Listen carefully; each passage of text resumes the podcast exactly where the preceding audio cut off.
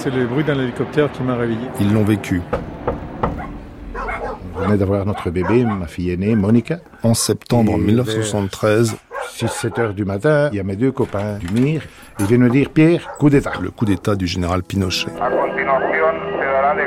Décret numéro 1 de la junte du gouvernement militaire. Les citoyens sont avertis que tout acte de sabotage dans n'importe quel type d'activité nationale sera passible de la sanction la plus lourde. Revivez ce jour tragique en archive et avec ceux qui l'ont vécu. Je sors de la maison, on marche à pied dans la rue et après 10 minutes de marche, on voit qu'il y avait déjà des camions avec des soldats aux abois avec l'arme au poing. Et on sent que ça va, ça sent très mauvais. Un podcast France Culture.